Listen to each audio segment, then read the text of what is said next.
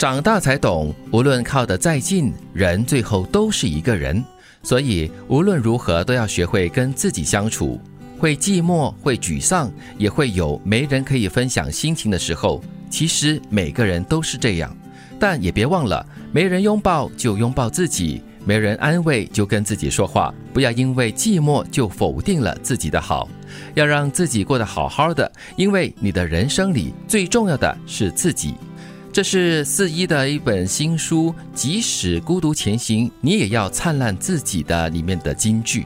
人类虽然是群居动物啊，但是呢，首先我们是自己一个人来的，走的时候也是自己一个人走的。是，所以在这个漫长的有生之年，还是要珍惜和懂得去把握。自己一个人独处的时候的时光，嗯，懂得自己独处非常重要。但是我觉得呢，人还是要懂得积极主动的去拥抱人生，嗯，去拥抱别人。但是在那个过程当中呢，要先把自己照顾好啊。对，我同意刚才金玉所说的，就是要积极主动的。很多时候，如果你太被动的话呢，你的人生就会显得无精打采，或者是你的生活也是过得一成不变了。我相信所有的遇见呢，都会让自己的生活跟生命显得更加的精彩。有色彩，嗯，要有磁场的震动啊，是双方的，不能是单靠一个人努力的。嗯，但是这里的第二段就说到了，没有人拥抱就拥抱自己啊，没有人安慰就跟自己说话呀，是，所以要懂得面对自己。那也是很重要的，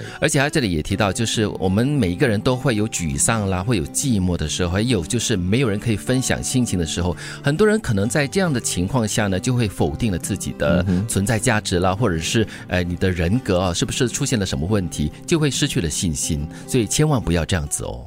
人只要活着，就难免会遭遇大大小小的伤心失意。在许多时候，你甚至不知道它何时会突然降临，所以你会很伤心，因为你永远都不会有准备好的时候。但在这些伤口里，最终或许都能够发出光芒，因为那些疼痛让你变得坚强了，所以伤心才变小了。你会比以前更温柔而强大，你会更爱自己，也更珍惜身旁的人，你会长成自己喜欢的样子。那些所有的经历都会成为日后替你指路的星辰。让我想起了前段时间呢，有位听众发来的“磨难”两个字。他说，很多时候我们在遇到挑战的时候，我们就会沮丧，我们就会问自己说：“为什么是我？为什么要这样？老天爷！”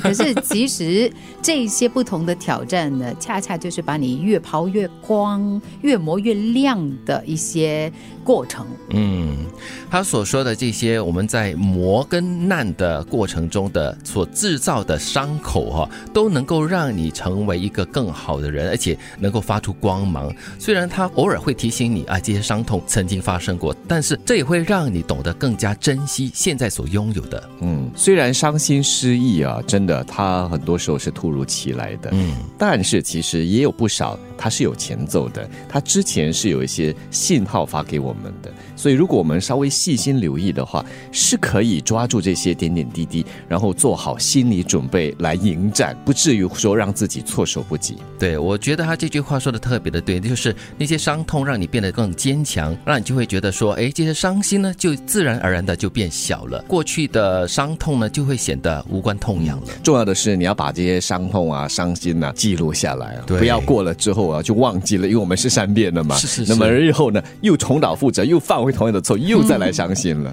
所以我们今天跟大家分享的就是四一的新书《即使孤独前行，你也要灿烂自己的》两段金句。长大才懂，无论靠得再近，人最后都是一个人，所以无论如何都要学会跟自己相处。会寂寞，会沮丧，也会有没人可以分享心情的时候。其实每个人都是这样，但也别忘了，没人拥抱就拥抱自己，没人安慰就跟自己说话。不要因为寂寞就否定了自己的好。人只要活着，就难免会遭遇大大小小的伤心失意。